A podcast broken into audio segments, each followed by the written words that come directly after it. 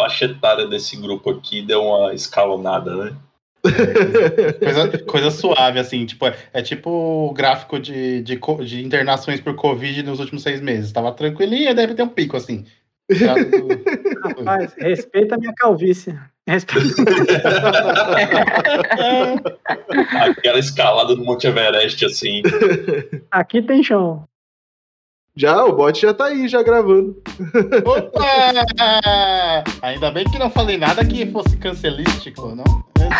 É, você falou do gráfico da, da pandemia, mas vai dar tudo certo. Ninguém vai, vai discordar. Está cansado dos problemas de programação no seu dia a dia?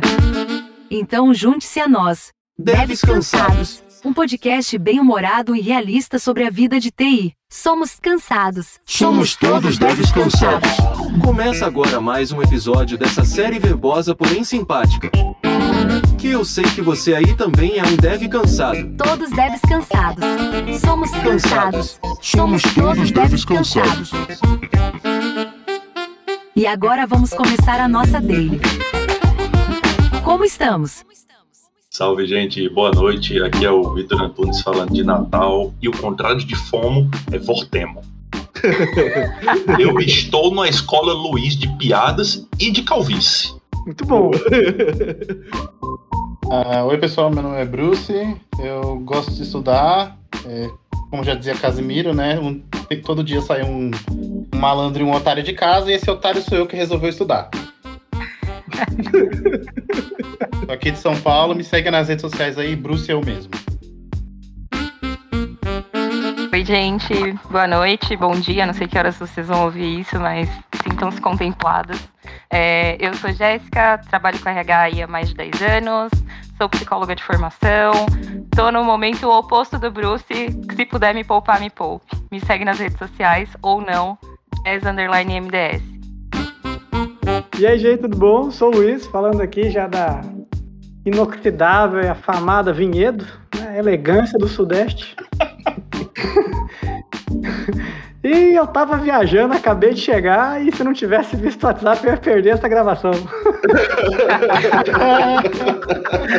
Alguém me processa. Esse definitivamente não tem medo de perder algo, né? Oi, de Curitiba, eu sou o Fernando César e, tal qual o Luiz, eu também esqueci dessa gravação, mas cheguei. É nóis. Agora relaxe, pegue uma bebida.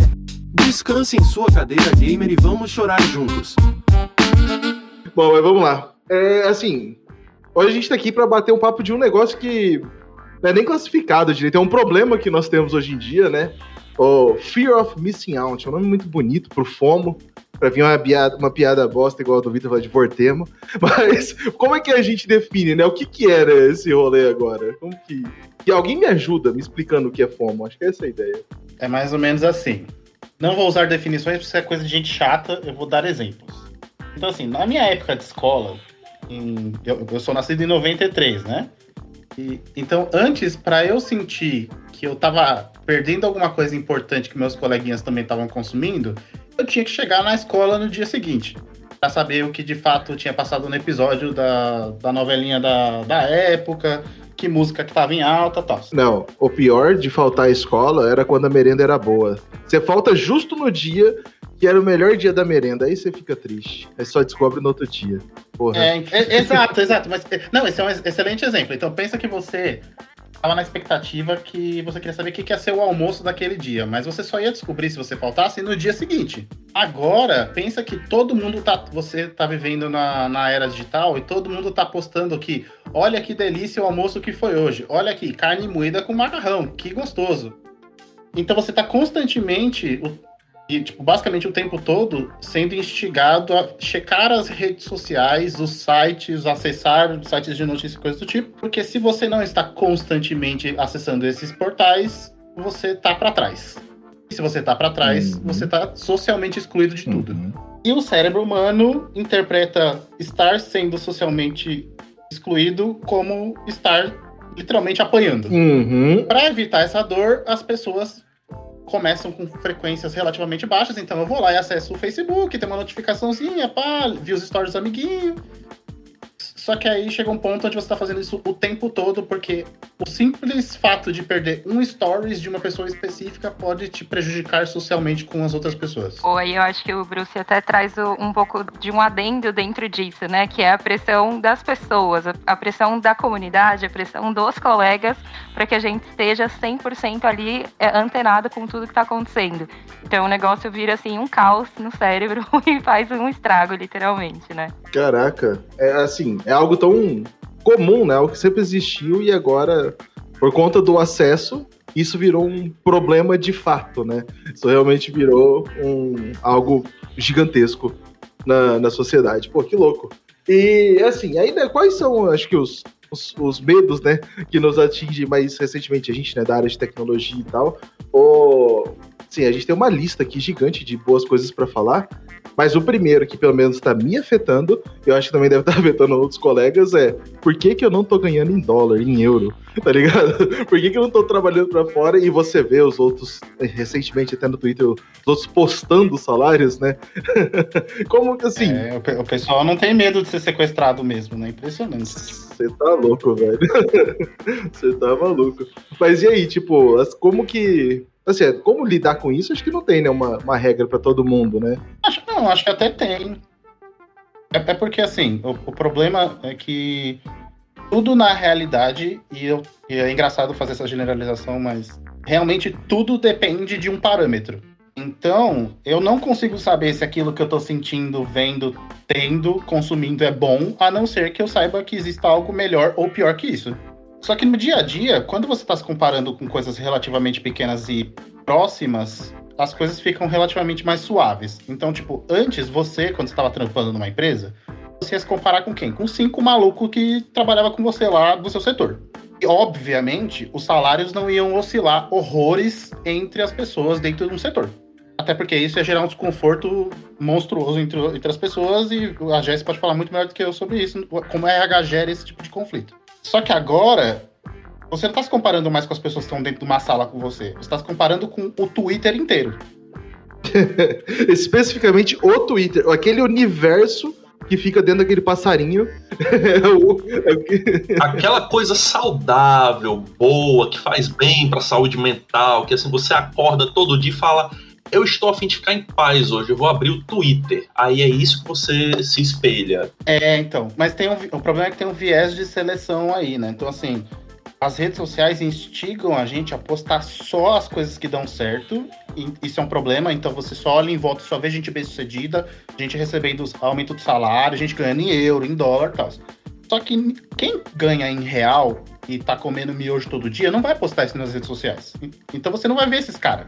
Então, a sua métrica interna do que, que é aceitável de qual proporção as coisas deveriam ter é completamente retirada do que seria a realidade da maior parte das pessoas para a realidade do que é o universo selecionado do Twitter. Deixa eu só fazer um, adendo, assim, é que vocês falaram do Twitter e é, e é engraçado, porque o próprio slogan ali do Twitter já sugere isso, né? Porque ele, o, slogan é o que tá acontecendo, meio que tipo, o que tá acontecendo agora, né? Então, se você quer saber o que tá acontecendo, você entra no Twitter. É meio que um negócio, tipo, quase que você não controla. Que o tempo todo você entra lá pra ver o que, que as pessoas estão falando, qual é a treta dev do dia, o que, quem tá sendo cancelado. É um negócio bizarro, assim, o, o efeito que o Twitter causa. E eu, eu gostei do exemplo porque eu, tal, Jéssica, né, pessoalmente falando, não sinto isso tão forte com outras redes, mas com o Twitter muito mais. Boa. E, e- mas assim, né? Então, mas qual que é, pelo menos um caminho possível, assim, assim não, não vai, a gente não vai dar resultado, não vai dar solução, né? Mas a- qual que, tipo, seria o caminho? Não entra no Twitter? É bom pra todo mundo? É isso? Não, dele? você pode entrar no Twitter. É, é que, é que nem, por exemplo, é, o problema do Twitter, é- eu vou fazer uma analogia que é, que é tosca, e pros devs principalmente vai ser mais tosca ainda, mas eu acho que funciona. Que é assim, ó. Pensa que você entrou no São Paulo Fashion Week, beleza? Você entrou lá. Você é um ser humano comum, você é dev e tal, você é um cara que vive no escuro, no luz do sol, e que não tem um, sabe, um autocuidado muito grande, né? E aí você pega e você entra no São Paulo Fashion Week. Na média da população, você tá relativamente bem. Você tá ok, você é um cara com a beleza ali na escala de 0 a 10, 5. Certo? 5, tá ótimo. Só que você entra no São Paulo Fashion Week, você tá vendo só os caras que são 8, 9, 10 passando na tua frente. Então, se você for basear o fato de que a a realidade é, só o São Paulo Fashion Week, você é o ser humano mais feio que existe. Só que, na realidade, aquilo é uma amostra muito restrita e muito selecionada da população, no sentido de que aquilo nem representa a realidade. A maior parte das pessoas não tem dois metros de altura, é, é loiro do olho claro e, e ganha milhares de reais para andar um jeito específico. né? Então, se você, na tua cabeça, entende que aquilo não representa a realidade, já é um baita começo. Entender que essas pessoas que você tá vendo com frequência, no Twitter, no caso, principalmente, vai alavancar gente que publica muito. Gente que fala muito sobre a própria vida. Só que essa, as pessoas que vão falar sobre a própria vida e vão publicar muito no Twitter são gente que, é, que já se sente bem sucedida, que já ganha relativamente bem em relação à média das pessoas. Se você entende que o Twitter já não representa a realidade, você já não tem que se, o, o que se comparar em relação àquilo, sabe? Uhum. Entendi. Caraca. E agora vamos por lá, os devs mesmo. Como é que, como é, que é, né, o dia a dia com isso daí? Tipo, a, assim, que eu sou besta, eu sei, né? Já tá claro, já, mas como. Eu acho que a régua é o, o quão besta eu estou sendo, né? O quão besta eu estou sendo de. É, nesse exemplo do euro, de, sei lá, não ganhar em euro. Eu estou sendo besta de 0 a 10, muito, é, e o quão besta eu estou sendo de levar algumas dessas opiniões das pessoas mais bem-sucedidas, mais em evidência, uh, em consideração. É, é que tem, tem um efeito, né, também, que é o cara falar. Ele, o pessoal não só fala como eles estão, como eles também querem te dizer como fazer para chegar igual eles, né? E aí talvez afeta muito, né, a gente. Porra, será que se eu começar a acordar todo dia, 5 e meia da manhã, tá ligado? Dar uma corrida na, no parque. Tomar um banho gelado e, e tomar é, um exato. suco detox. Eu vou, eu vou... É, né? E tomar um, aquele café com manteiga lá, o, eu não lembro como é que o pessoal faz lá. Eles têm um café forte, não sei o que. Vai, será que isso aí vai realmente fazer diferença? E parar de beber, né? Não, isso daí não. Para, calma, calma, calma. Não, não é assim. É, só pegando o gancho, assim, acho que desse tópico, né? É, eu acho que, putz, será que eu tô sendo besta de não estar ganhando em dólar?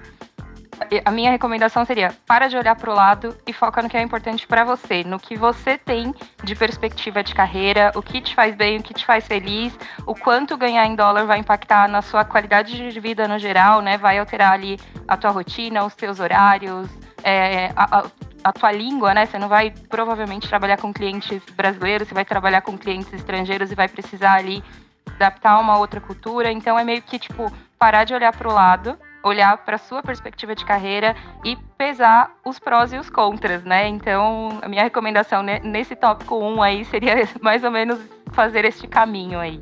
Mas não é um pouco injusto? Eu não sei para vocês, porque, por exemplo, é, eu, eu acho eu acho difícil dizer para o cara falar assim, ó, não deseje um trampo que ganhe em dólar, é tipo basicamente seis vezes o salário, ou em euro, que é sete. Então, assim, na perspectiva do cálculo matemático simples da cabeça dele, se ele estiver ganhando em dólar, ele, tem, ele tá ganhando seis vezes mais pelo mesmo trampo. Só que não é necessariamente isso. E, e ele pode crer isso. Ele só não pode achar que por ele não estar ganhando em dólar, ele não estar fazendo isso, ele tá sendo um, um idiota ou besta ou tá ficando para trás, sabe? Acho que é só tentar fazer, olhar para o que é importante para você naquele momento, sabe? O que e putz, hoje eu não consigo ganhar em dólar porque sei lá, não tenho inglês. Então, o quanto estou disposto a investir para me desenvolver nisso aqui, para poder chegar lá e também ganhar em dólar. E acho que a coisa que o, o Bruce falou de viés, que o que aparece, o que não aparece nas redes, o que definitivamente não costuma aparecer nas redes são as etapas. Então, as etapas é, tanto técnicas, é, tanto o inglês, que sim é uma habilidade como qualquer outra, e também a habilidade de experiência, de adquirir experiência para se aventurar, vamos dizer assim, entre aspas, num projeto e uma empresa gringa, que em, em alguns aspectos é bastante diferente de modelos de empresas brasileiras que a gente está acostumado. E também algo, que gente, algo muito importante que, se eu não me engano, foi a Jess ou até mesmo o Bruce que falaram no último episódio que a gente gravou é, sobre é, as etapas de saúde mental. Então, tem coisas que você simplesmente não está mentalmente preparado para abarcar em termos de responsabilidade. Se você atropelar alguma etapa dessa, pode dar bom. Você vai estar tá ganhando um salário ok, você vai estar tá ganhando um salário muito melhor do que a maioria. Mas isso pode ter algumas, é, algumas consequências bem desejáveis. Então, eu acho que para quem está entrando, o primeiro recado tem que ser não queima etapa e olha para sua realidade e não tenta copiar de forma idealista algo que deu certo, está dando certo para outra pessoa, para a sua realidade, porque a sua realidade, os seus passos, seu contexto de vida pode ser radicalmente diferente daquela pessoa que você está se espelhando, e isso pode dar ruim. Sim, e, mas é, é, é, é aquela frase que eu, eu, acho super interessante, né? Quem vê o close não vê o corre. Então, assim, é muito.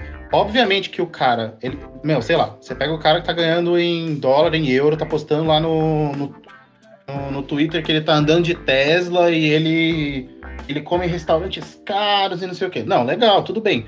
Mas assim, isso é a realidade dele hoje. Isso representa um, um, uma, uma fração do tempo muito curta em relação ao resto da, da vida dele.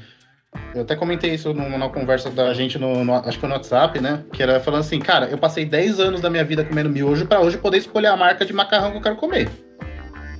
Nissin. Nissin. é, é turma da Mônica de tomate, galera. Esse é o segredo, entendeu? Então, a, a jantinha perfeita é o, é o, miojinho de turma da Mônica de, de, de tomate com ovo cozido. Esse é, é o, o miojo perfeito. Nossa, eu vou até tomar um omeprazol depois dessa.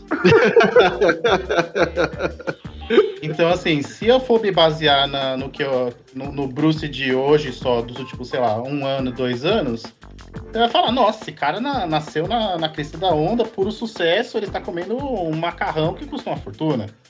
Mas ninguém viu os miojos que eu comi. O legado de alguém é o hype do outro. Código bom é código funcionando. Somos todos devs cansados. Se você acha que reuniões podem ser substituídas por e-mails ou mensagens, acesse o site devscansados.com.br. E até, eu até queria levantar uma, uma, uma provocação aqui, uma curiosidade que é o seguinte: o, a, a, a FOMO, né, pelo que eu estou vendo aqui, ela tem de, ela é de fato muito, muito, muito associada à rede social. Né? É a rede social impulsionando esse esse sentimento que, né, que a pessoa está ficando de fora, tá ficando de fora. Mas qual que é a minha provocação? Será que isso já não existia antes? Porque a rede social que a gente chama de rede social, na verdade, é uma rede social eletrônica, né? digital. Né? A rede social são pessoas reunidas com o mesmo propósito. Né? Isso pode ser tanto dentro quanto fora do computador, né? do, do aplicativo. Né? Então, será que isso também já não existia antes? Por exemplo, antes da internet. Eu lembro no meu tempo de escola, né? É, era muito comum assim, né? Você ver pessoas que comentavam coisas, né? Da, né, de, de viagem, que andavam com coisas e o, clássico carro, né? Os mais velhos um pouco tinha muita questão do carro, né? O, o jovem dos anos 90, dos anos 80, 90, tinham no carro, na mochila um, um, do colégio, né? Uma da faculdade, uma um puta status assim, né? E até a relação mesmo, né? Então Será que isso também já não era uma coisa que existia? E com as redes sociais, que chega em todo lugar e simultaneamente, né, em, na hora, né, em, broadcast, isso não, isso não piorou? Sim, isso já existia. É, então, assim, o, o exemplo clássico e mais tosco possível é quando você ia para uma festa de família, você tinha que escutar que o seu primo já tinha chegado em lugares que você não chegou. Sim. Esse daí é o que eu. Ah, mas teu primo fez medicina. Ah, mas teu, mas teu irmão é gerente do Itaú. Entendeu? Tipo assim, é, meu, é, as pessoas são diferentes e as vidas são diferentes. Só que o problema é que antes você estava se comparando com algo tangível, que era um cara que estava muito próximo de você. É justamente isso que você colocou, Luiz. O problema é que agora é massivo. Então eu não tô me comparando com o meu círculo social imediato, eu tô me comparando com o cara que tá lá no Japão. E até mesmo, né, dentro desse, quando, quando era círculo familiar, por exemplo, né, que era a rádio mãe, né, ah, seu primo passou no concurso, não sei o que, feita, que coisa, mas, mas também tinha aquela parte da família que era mais abastada, que até mesmo esse círculo dentro da família, falava, ah, mas aqueles lá, entendeu, eles conseguem, e já, e já você não se comparava com aquela parte, com aquele lado, né, da, da família que era um pouco melhor, porque, ok, entendeu? Até mesmo quem tava em volta não te cobrava, entendeu? Para fazer o mesmo tipo de viagem que eles faziam, entendeu? Porque, ok, é o rolê deles. É, então, porque tinha um senso de noção de falar, olha, eles não representam a família na média. E aí eu acho que o marco, assim, entre o que o Luiz falou de antes para agora, é que agora a gente é literalmente atravessado. A gente não tem a opção de escolher não ver ou escolher não acessar. Tipo, é, é chega, de, de alguma forma vai chegar pessoas seja na, mesmo que a gente seja um low profile, assim, igual eu que tenho, sei lá, 300 pessoas no meu Twitter, vai chegar de alguma forma, sabe? Vai aparecer algum, algum super estrela, alguém mega diferentão, tipo, alguém que tá fazendo uma coisa muito fora que eu talvez não esteja fazendo, e aí é imediato o sentimento de, putz, será que eu tô ficando pra trás? Será que eu deveria estar tá gravando um podcast agora? Será que eu deveria estar tá fazendo vídeo, dançando e falando quais são os requisitos das minhas vagas, sabe? É muito bizarro. Não, até, até assim, tem uma coisa que a gente tá, tá batendo muito nas, nas redes sociais Devs Cansados, é, alguns memes recentes que a gente fez, que é sobre também o negócio de curso de 20 horas, faculdade, é, focar, não focar, e aí foca direto no emprego, arruma alguma coisa e vai crescendo depois. E isso daí é uma discussão tão grande e gera uma, uma ansiedade mesmo na galera tão grande que teve um post que a gente fez no Instagram que um, um, alguém comentou mesmo, falou, pô, mas tipo, eu tô começando a faculdade agora, eu devo fazer o curso ou não, entendeu? Falei, cara, penso que é melhor para você, pô, né? Nós vamos responder. É complexo. Então, mas, mas o capitalismo é especialista em pegar alguma sensação de desconforto é, que as pessoas têm, que às vezes é bobagem, às vezes as pessoas podem lidar com esse desconforto. Mas o capitalismo é especialista em pegar essa coisinha e falar assim, ó, como é que eu faço para tirar dinheiro de você para supostamente aliviar esse desconforto? E aí vem o curso de 20, é, 12 semanas custando 20 mil reais. Então, não, você não precisa passar esse desconforto de ficar se comparando com os caras e fazer, sei lá, X anos de, é, de experiência para de fato aprender a fazer. Toma aqui mastigado 12 semanas e você vai chegar exatamente no mesmo lugar. Mas aí, mas aí até nesse negócio eu queria citar uma frase, se eu não me engano, até do Dostoiévski, que eu li há, sei lá, umas duas semanas, que fala assim, ó, o povo não quer Deus, o povo quer milagre. né? É verdade. Então, o Deus é só um meio para o milagre, né?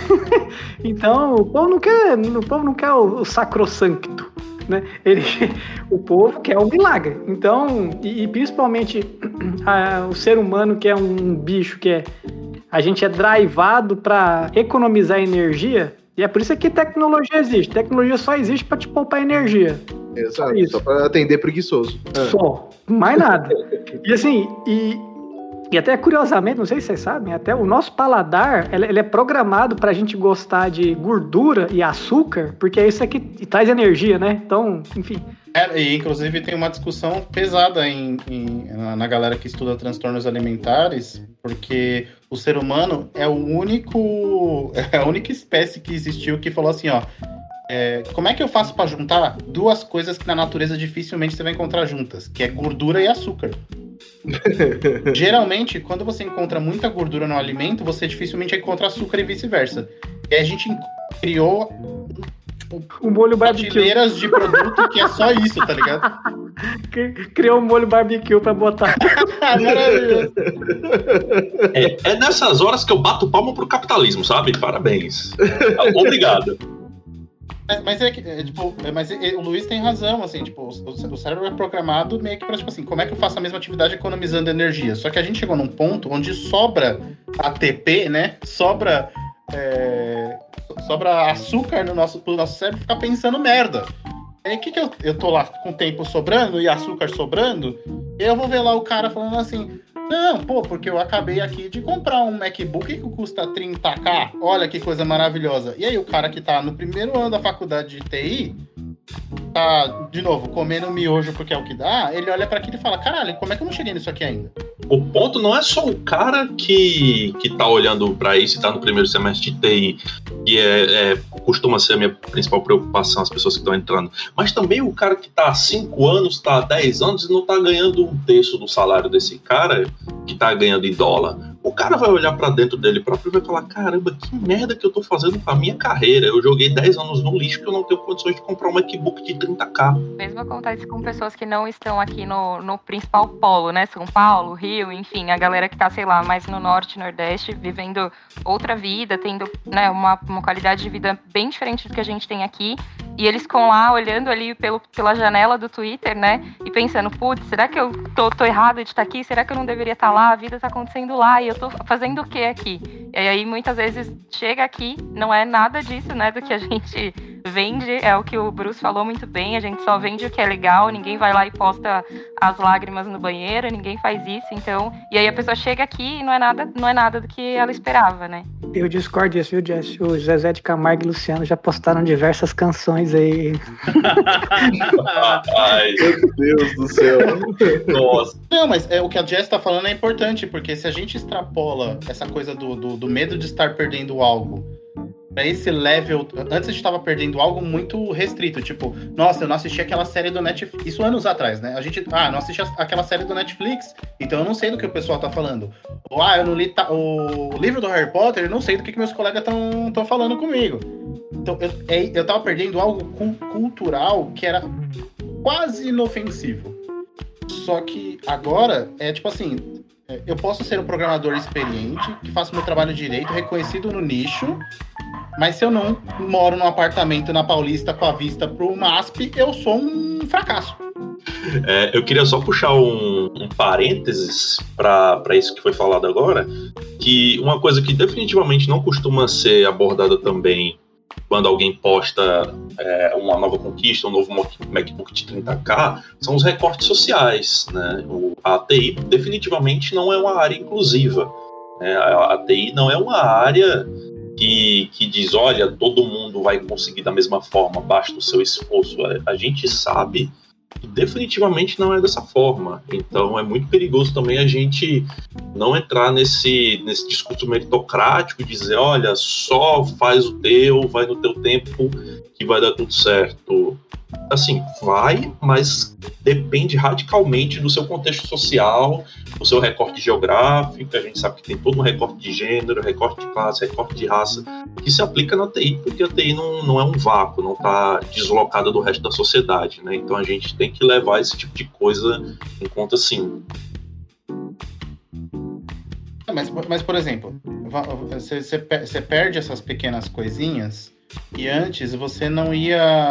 ah, se eu não tivesse assistido a, a- a série pipoca do Netflix daquela semana, eu não ia ser diretamente punido pelas pessoas em volta de mim, há, sei lá, cinco anos atrás. Hoje, se eu não comento sobre o BBB no Twitter, eu sou considerado um cara que vive numa ilha. Sou eu tentando fugir do BBB.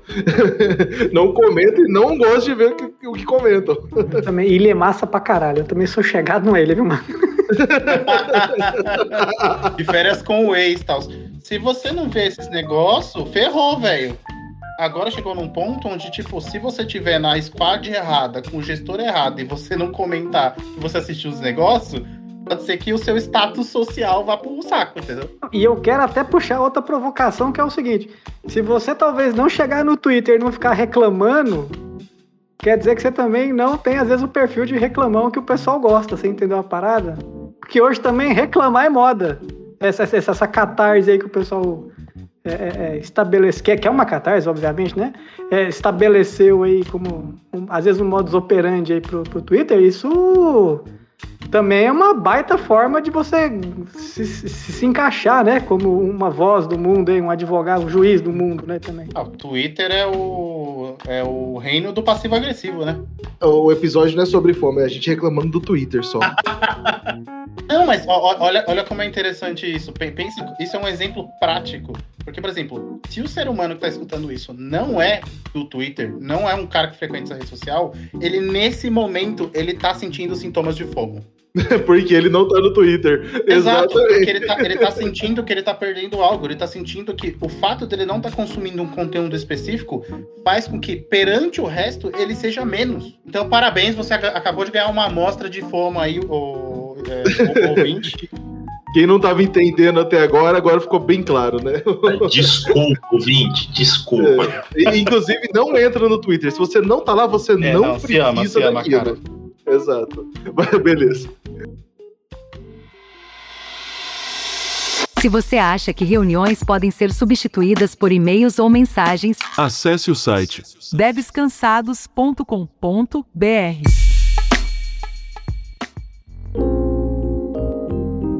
E a gente falou bastante de, de bens visuais, né, de, de status, né, no fim das contas. Mas também tem a, essa situação de quando você se compara em nível de performance. Tá? O cara que é Juninho fica vendo o Dev Senior e ele fala: Porra, eu não consigo ser tão performático quanto aquele cara, eu não consigo ser tão preciso nas estimativas quanto aquele cara, eu não consigo entregar tanto quanto ele, e começa a puxar isso desde cedo. Porra.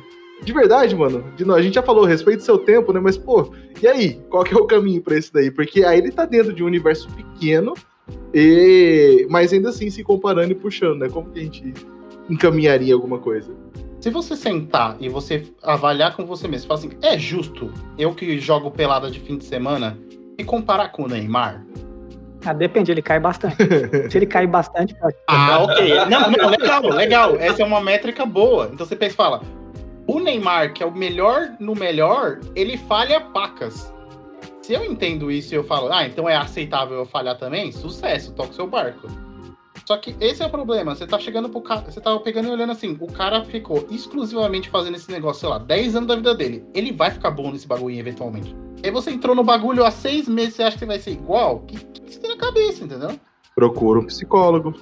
Vira um negócio completamente antimaterialista, né? É um idealismo puro de achar que eu vou copiar o sucesso daquele cara tirando todo o contexto histórico dele, copiar para minha vida e daqui a seis meses vai dar certo, eu vou aprender JavaScript em 15 dias e ganhar 20k? Sim, né? Não. Se eu colocar uma calça jeans e um pullover preto, eu não viro Steve Jobs automaticamente, sabe?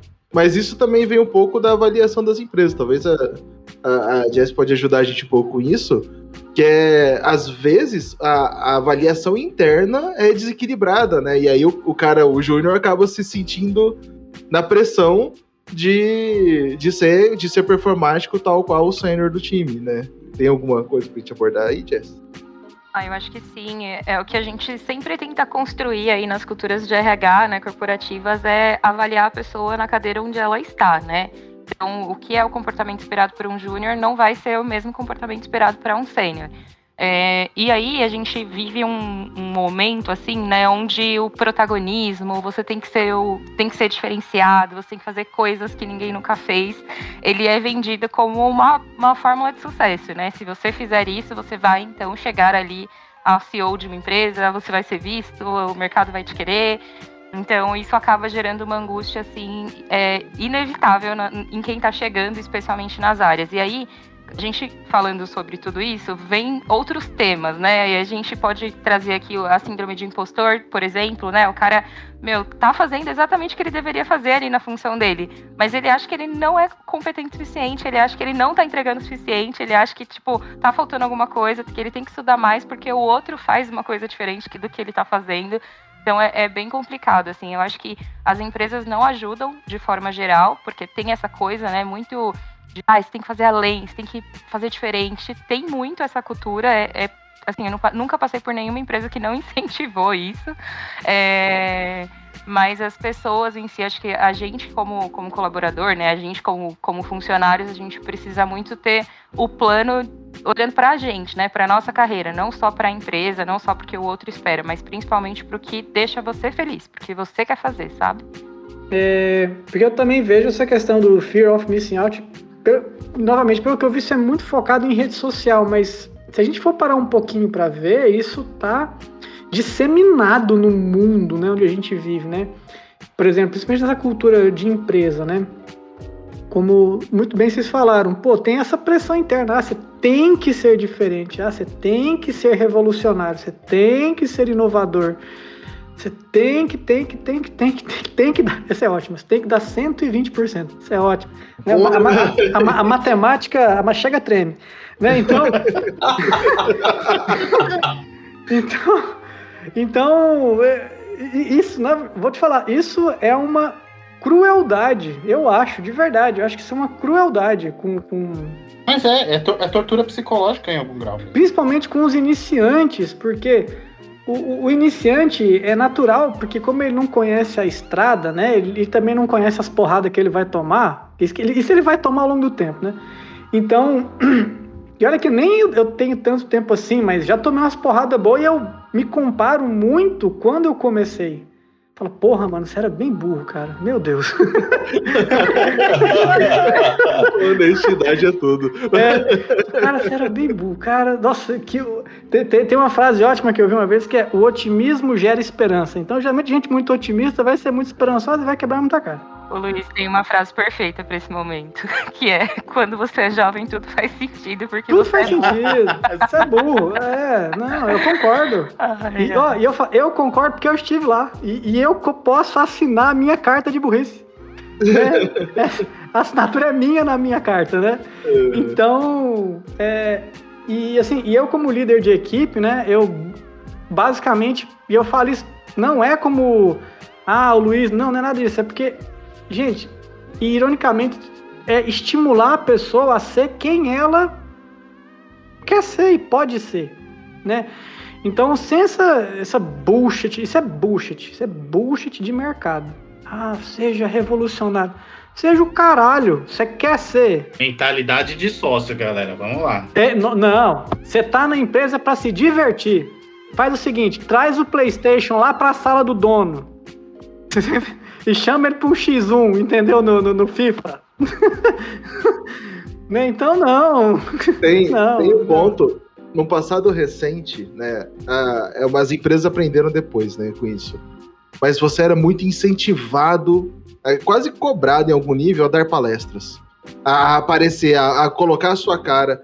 E aí o que aconteceu com o tempo foi que a galera começou a dar palestra, aí as empresas perdiam esses caras que eles incentivavam da palestra, ele entendeu, acho que não é uma boa ideia, eu acho que não é bem assim. Mas, cara, era uma pressão Parece que ainda o jogo mais. virou, não é mesmo? É, mas era uma pressão do nível de.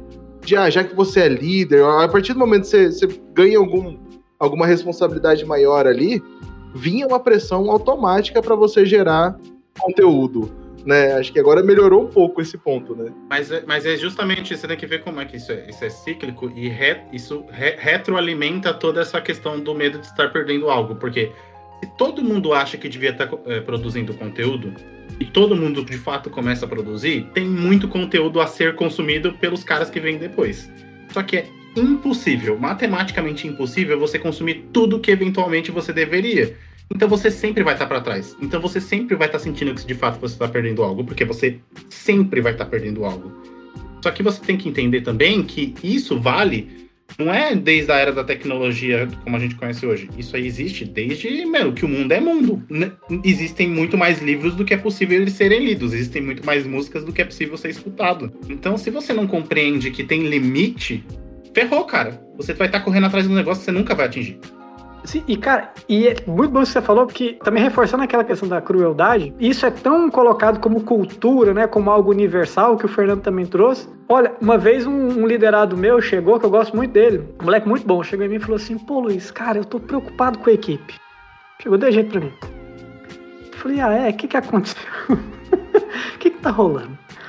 Luiz, é, cara, eu tô preocupado porque eu não vejo assim, fulano e ciclano querendo falar, querendo expor, apresentar coisas. E esse liderado em específico, cara, ele era um moleque assim, muito proativo. Olha o perfilzão dele, é, os psicólogos aí da, da, da, da rodada aí, Jazz e Bruce. O moleque era muito expansivo, proativo, tem uma habilidade pessoal muito alta, assim, para desenvolvedor, muito mesmo. E ele falou isso pra mim.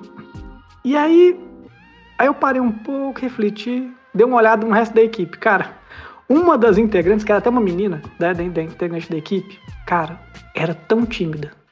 Ela quase não falava no dia a dia. Tendo quase, ela, sério, ela quase não falava. Aí eu falei assim, mano, você acha mesmo?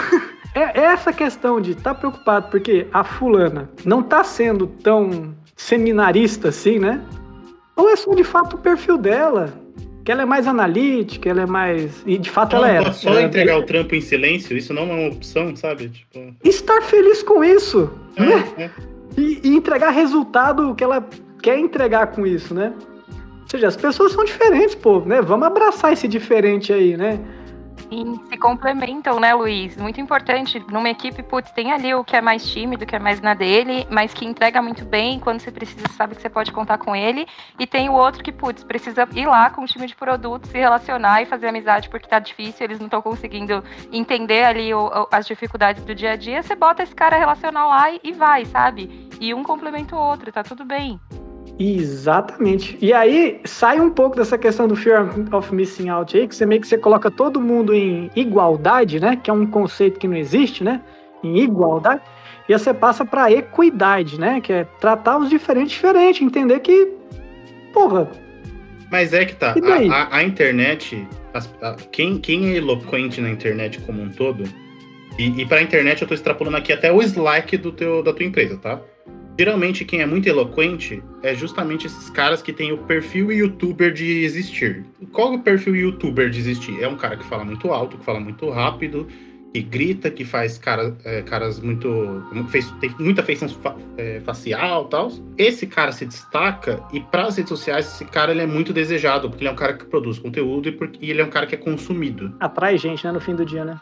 Exato, ele atinge mais gente, mas é porque arbitrariamente esse é um perfil que lida melhor com redes sociais. Uhum. A superfície, claro, né? Tem vários outros problemas associados com isso, mas assim, pensando nisso, esse cara, por, por ser selecionado pelas redes sociais, ele vira o exemplo a, ser, a como você deve existir também. Isso é um baita problema, porque na verdade aquilo ali representa, tipo, né, sei lá, um décimo das pessoas do planeta. Hum. E tá tudo bem ele ser assim, né? Sim, mas ele não é o jeito de existir. Essa é que é a questão. Exato. Mas não tá tudo bem todo mundo querer ser assim quando de fato não se é. Tem ainda também nessa linha, né? Tem aquele momento que todo mundo deveria ser empreendedor, né? Também, também Nossa, se você não tá trabalhando com criptomoeda, você tá errado, parceiro. Não, e você ser um empreendedor, aí um dia eu parei e perguntei, falei, tá, se todo mundo abrir uma startup, quem que vai trabalhar pra mim? Tá ligado? Não é? falei, uai, pera, pera aí. Aí, foi quando eu desisti de ter empresa. Eu falei, ok, eu vou achar alguém que eu me identifico e vou trabalhar com aquele cara. Aí vai fazer mais sentido, entendeu? Ok, beleza, funciona. Você vê, Fernando, como exatamente essa lógica que você atribuiu agora, eu posso extrapolar pro, pro, pro medo de estar perdendo algo, e você vê que perde o sentido bem rápido. Que é assim, ó. Se eu tenho exponencialmente cada vez mais conteúdo para consumir, e é impossível eu consumir todo esse conteúdo, mas mesmo assim, as redes sociais me incentivam a tentar, em que momento que eu trabalho se eu tô o tempo todo consumindo conteúdo? Né? É verdade. A não ser que você seja redator, né? Não, é que eu trabalho no, Um- Uma nação de redatores. no portal laranja aí, que eu não posso falar. É, e inclusive hoje tem a, a profissão de dev hell, né? Que, ok, são como qualquer outra, né? Mas nem todo mundo é dev hell. E as pessoas esquecem disso. Falam, cara, você é um dev, você trabalha as suas oito horas por dia. Sejamos honestos, nas na maioria das vezes é bem mais do que isso. Você não tem que estar produzindo tanto conteúdo quanto um dev hell. Que muitas vezes essa é uma das principais definições da profissão dele. Calma, também vamos nos olhar para as nossa, pra- pras nossas é, profissões, o que, que a gente está fazendo no nosso dia a dia, né? É, eu queria fazer um parênteses com. aproveitar para fazer um parênteses com isso aqui que a, a Jess mencionou um pouco mais, um pouco mais cedo, que é essa cultura de muitas empresas quererem que você sempre dê 120% do seu máximo, e 120% que quebra, que a matemática chora, que é um, algo que um, um sociólogo, o Ricardo Antunes, traz bastante, que é o sistema de metas, ele sempre é mínimo. Você nunca tem uma meta máxima. Então você hoje você está descansado, você fala, pô, hoje eu vou fazer 100, que é a meta mínima.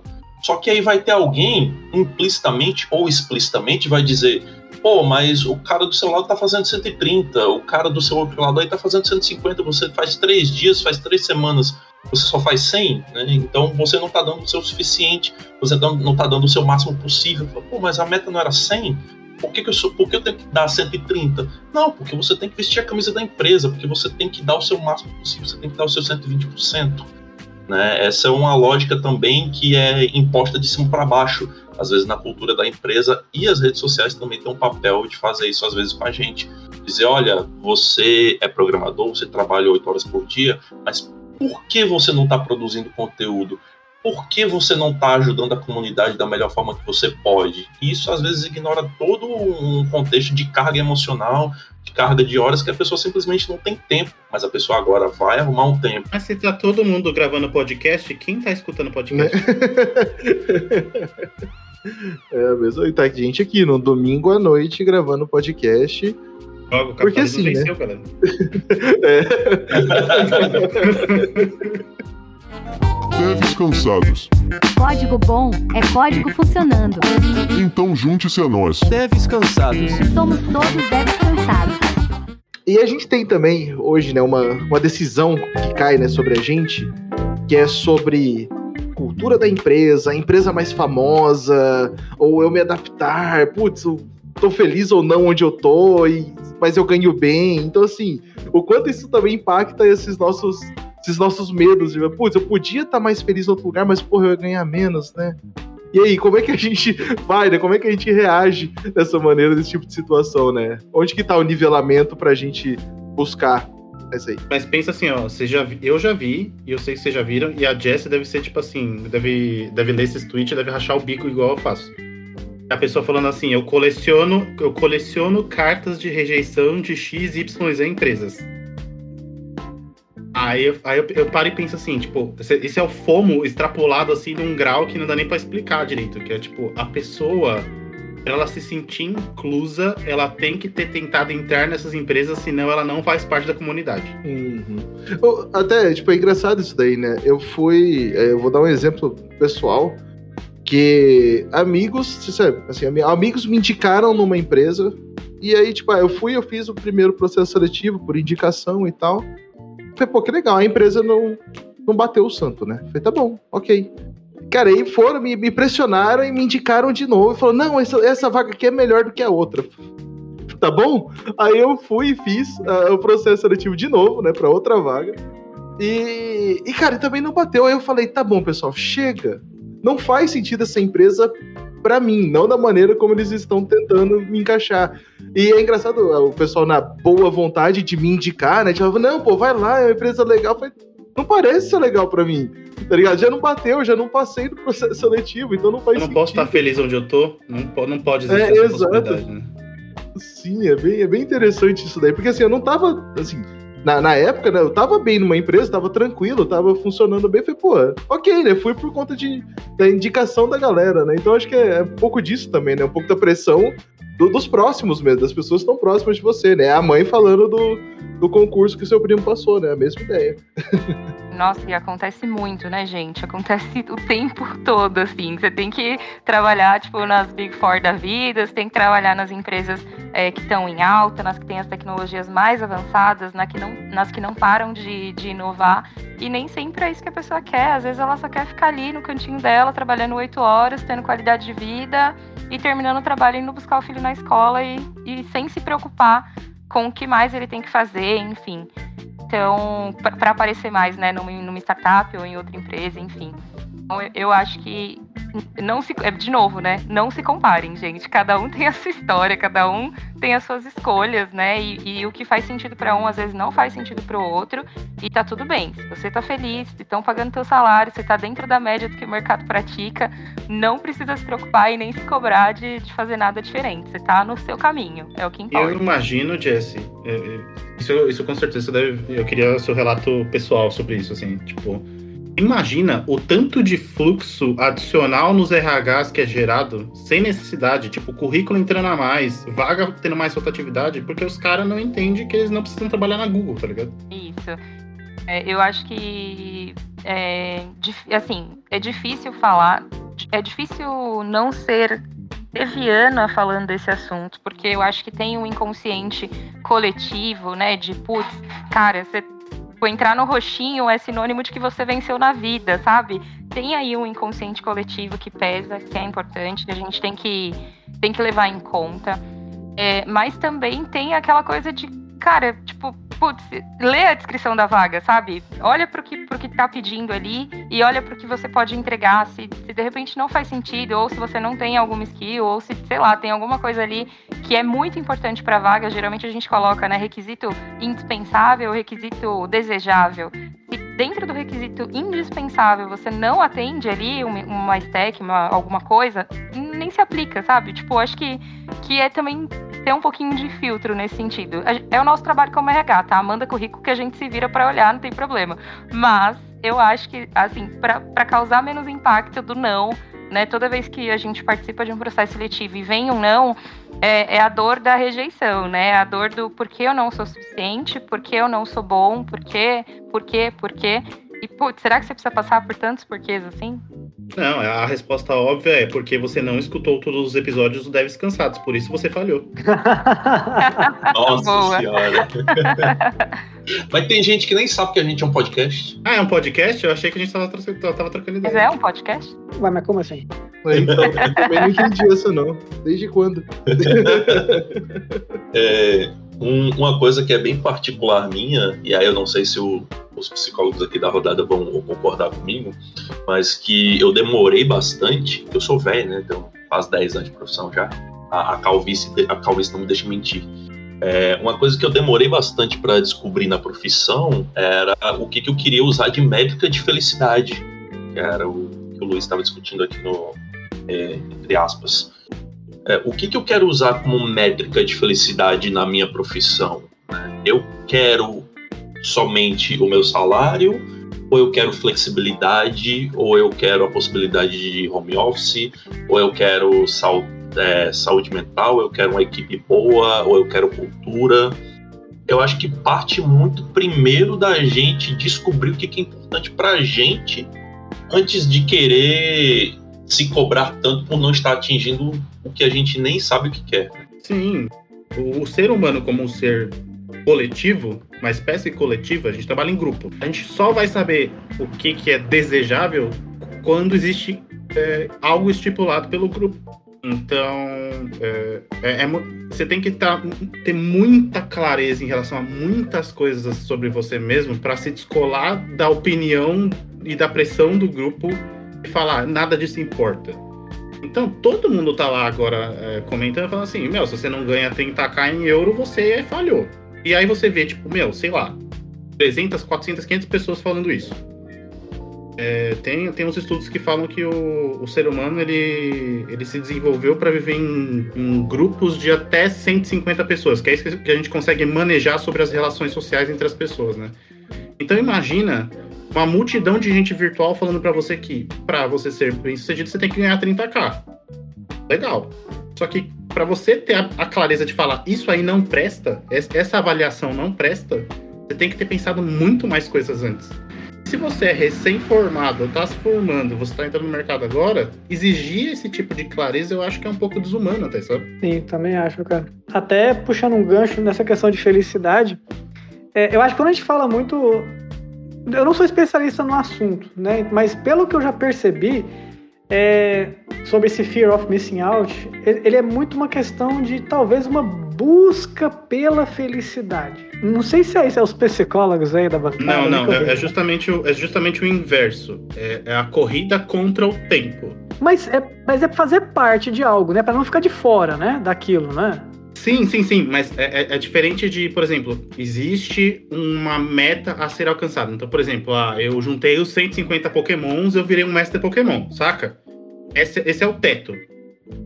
Nesse caso de consumo de informação, de saber o que está passando, qual é a série do Netflix, eh, o que, que as pessoas estão estudando, qual livro as pessoas estão lendo, isso aí é uma métrica infinita. Então você nunca vai atingir esse teto. Você, na realidade, só está correndo contra o tempo de consumir o máximo que dá. Não, eu entendo, mas é, eu disse mais no seguinte sentido de o que motiva a pessoa a correr atrás de tanta informação, ou postar tanto, ou falar tanto. Então, é, é aí é que tá o problema. Duas coisas motivam comportamento, por definição. Uma é se aquele comportamento é recompensado ou se você é punido se você não fizer. Isso. Então, eu tô atrás justamente dessa recompensa aí, ó. Né? Que essa recompensa é, é fazer parte, não é? É, eu acho que tem uma questão muito forte da aceitação, né? Então, é, e do pertencimento também, né? Isso a gente vive muito forte na adolescência, mas eu acho que agora, com esse, com esse contexto todo que a gente está vivendo, tá vindo mais forte ainda. Então, putz, eu tenho que saber do BBB para poder falar com as pessoas, para ter assunto, para estar dentro, para saber quem é o participante mais amado, mais odiado. Senão, meu Deus, eu estou fora, eu tô, eu, ninguém vai me aceitar, não vão me chamar ali para entrar na live para falar disso, sabe? Então tem essa pressão e, e, tem a recompensa. E por outro lado, se você não faz isso, tem a punição, né? Do não participa, então não é convidado, então não está, não está no mesmo nível que, que nós que estamos aqui falando de BBB agora, sabe? É um exemplo idiota, mas é que faz sentido para o que você trouxe. Não, e perfeito. E até uma coisa também que eu, e por que, que eu também trouxe esse ponto? Para trazer uma pesquisa sobre felicidade que a, a Harvard com, é, ela, ela trabalha essa pesquisa, acho que já tem uns 80 anos. Parece que é a pesquisa mais longa em curso. Algo assim. Tem um bom tempo que eu já vi. E é que os caras decidiram. Falaram assim, ah, beleza, o que, que configura a felicidade? Né? O, o que, que é felicidade? Felicidade é ter dinheiro? Felicidade é... Tem, tem um é... Tem, tem, tem, tem, dois grupos de pesquisa muito fortes. Uma Harvard e uma, uma professora de Yale, que, é, que ela é especialista nisso, estuda só tipo, percepção de felicidade. É muito legal. Sim, e, e o que me deixou mais curioso, né, por exemplo, e levando essa provocação, né? Felicidade é saber de tudo. Felicidade é sempre pertencer, é, é ter essa, essa, essa, sensação que você nunca vai ser deixado de fora, né? E aí o, o que eu achei interessante desse estudo, até onde eu vi, foi que Cara, no fim do dia é muito mais simples. No fim do dia é, pelo que eu entendi, foi a felicidade está em você é é a qualidade das relações que você consegue manter. Então você vai ser mais feliz no lugar onde você conseguir manter é, é, as relações mais felizes que você conseguir manter. Ou seja, o que, que é? Às vezes, se você for uma pessoa que não está propensa a um ambiente, sei lá, de ganhar em dólar, de uma empresa gringa, você vai estar tá ganhando em dólar, só que você vai ser putamente infeliz. Não adiantou muito, né? Porque você provavelmente vai gastar seu dinheiro com, outra coisa. Aí vai deixar o Bruce e a Jessica mais ricos, né? o que é bom para um certo obrigado, ponto de vista, né? Obrigado. O que é bom, é bom, né? Então, e de mesma forma, outros exemplos, né? Então, por exemplo, às vezes você ficar muito ligado, uma pessoa muito introvertida, ficar muito ligada em questões muito é, é, expositivas, catedráticas, assim, né, de, de palestrantes, também você vai se sentir putamente infeliz, porque aquilo não é você, né? Você não vai conseguir é, manter e construir boas relações. Então, isso é uma coisa que até eu tô tentando botar até para minha vida em algumas coisas profissionais e até pensando em até fazer alguns downgrades mesmo, sem zoeira.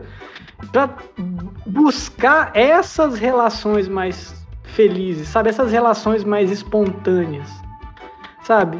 E, e isso é difícil, sem zoeira. Isso é difícil. Tipo, você também abrir mão é, é difícil. Então é muito mais fácil falar também do que fazer né? Que é o que também falar, você vai abrir mão de, de um salário? Você vai abrir mão? Você vai abrir mão de. Não, mas eu vou além. Você vai abrir. Eu, eu vou, vou, vou, dar um exemplo da minha vida, que foi quando eu comecei a estudar sobre FOMO anos atrás, que eu ia dar uma, uma palestra sobre, né? E aí, o ato de ler me fez refletir sobre algumas coisas. E aí eu tava lendo lá, tipo, porra, os caras que sofrem de fomo intenso, meu, é, é, quando você avalia inteligência, parece que o cara tá literalmente ficando mais burro porque ele tá ansioso o tempo todo com isso. E aí, é, eu peguei, é, tipo, e como essa coisa de o consumo exponencial das coisas faz com que você não, nunca vá ter fim. Então, objetivamente, você nunca vai ser feliz se o objetivo é ver tudo. E aí eu olhei para minhas redes sociais na época e eu falei assim, cara, eu sigo 1.500 pessoas no Instagram. Se, uma, se todas essas pessoas postarem um stories, a gente tá falando de 10 segundos vezes 1.500. Aí eu fui fazendo cálculo falando assim, cara, isso é um tempo infinito. E aí eu peguei e eu depois de tipo muita brisa cheguei e falei assim, eu preciso estabelecer algum critério para seguir as pessoas nas redes sociais. Não pode ser restrito, não pode ser tipo assim, eu vou lá e dou clique porque vai ser legal. E aí eu olhei 1.500 perfis e o meu critério era: se as primeiras seis fotos do seu perfil não me dissessem absolutamente nada sobre como eu me relaciono com você ou algo interessante, eu te dava um follow imediato. Legal. Foi por isso que você parou de me seguir. É, então, mas aí eu caí de 1.500 pessoas pra 150 nessa brincadeira. Que massa, mano. Parabéns, porra. Não, então, mas aí rodou gente que era importante. Então, tipo assim, eu deixei de seguir minha própria namorada. Eu deixei de seguir a minha melhor amiga. Cara, que massa.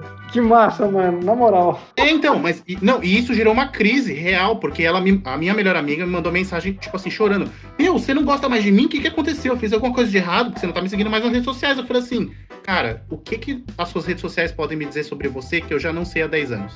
Eu falo assim, se você tá tão incomodada que eu não tô te seguindo nas redes sociais, eu te sigo de volta. Mas eu acho que é mais importante você gastar o seu tempo vindo na minha casa vir me ver. E aí, eu nunca mais voltei pra isso aí. Porque eu não consigo mais seguir um perfil durante, tipo assim, mais do que, sei lá, uma semana sem me sentir incomodado por estar vendo uma coisa que é inútil. Por isso você parou de seguir o Deves Cansados também, né? Opa! Fez todo sentido Eita, agora. rapaz. Ah. Não, não deixa o chefe saber, não. Deixa o chefe saber, não. Vocês perceberam aí o convite pra gente, todo mundo na casa do Bruce, né? Né? Olha lá. Que é uma experiência Nossa, social muito mais importante do que ficar vendo merda no Instagram. né? Eu admiro esse, esse posicionamento que o, que o Bruce tem, mas eu, eu vou numa outra linha, assim. Eu acho que a gente precisa do outro para viver. É, a qualidade das relações, elas são super importantes.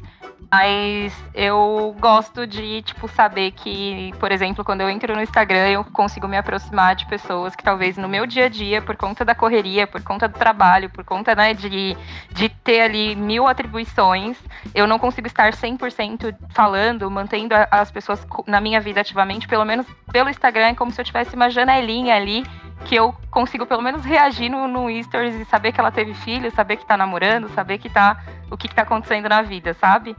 Então eu, eu sou o oposto. Assim, Não, eu você tá certa.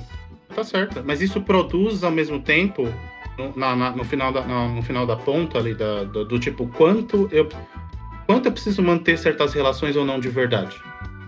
Porque quando o mundo, de- quando o mundo virtual não existia, é, se a sua amiga ficava grávida ou não, e ela não fosse uma pessoa realmente importante do seu círculo principal de pessoas que você acha necessário conviver, você não saberia. E estaria tudo bem. E a sua vida não ia mudar absolutamente nada por não saber disso.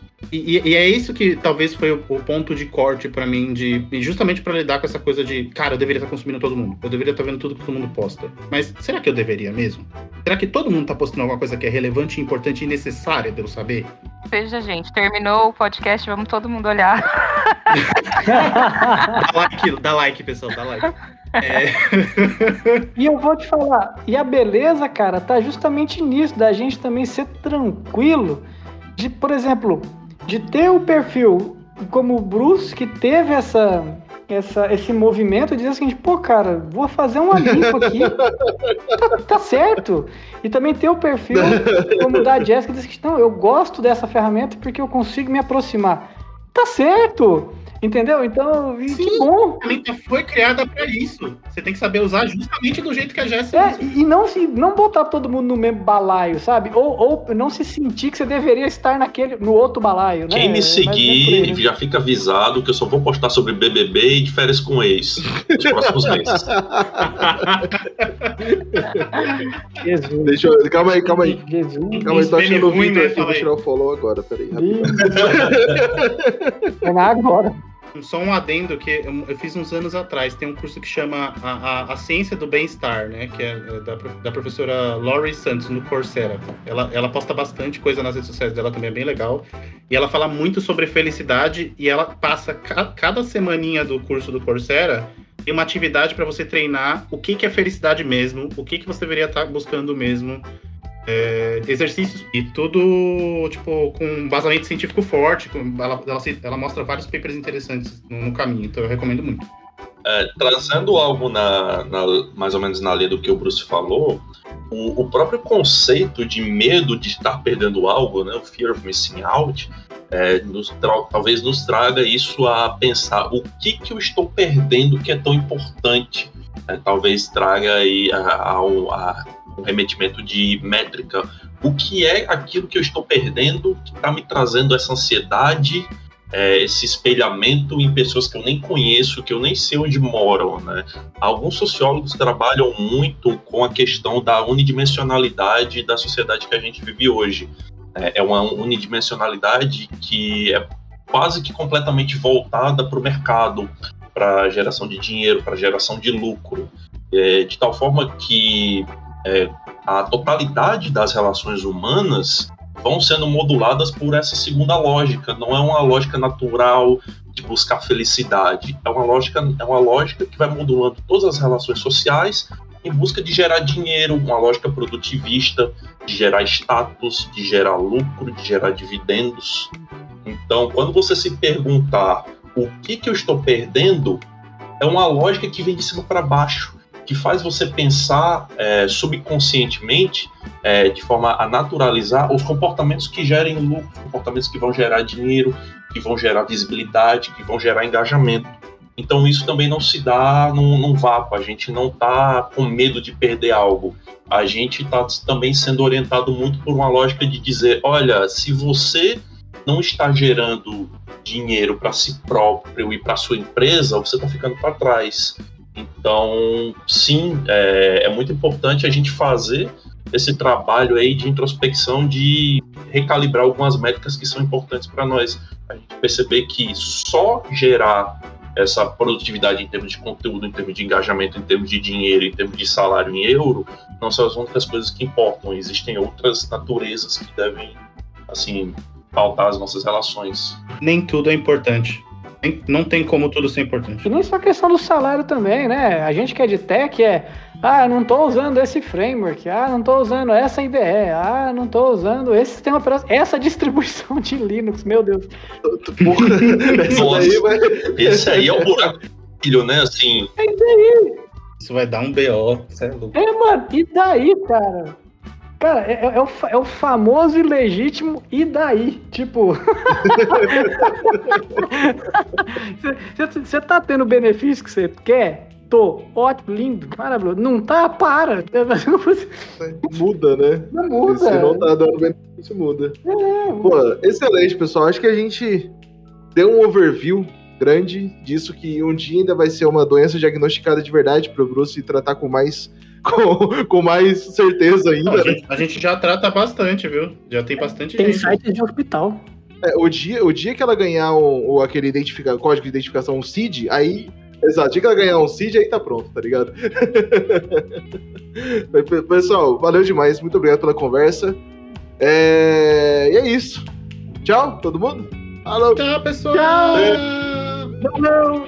Lembra, se você não der tchau desse jeito, você tá errado. Se você chegou no final desse episódio, você gastou uma hora da sua vida. Não perdeu nada, olha só que loucura. já, já é vantagem. Valeu, gente. Obrigado, valeu. Tchau.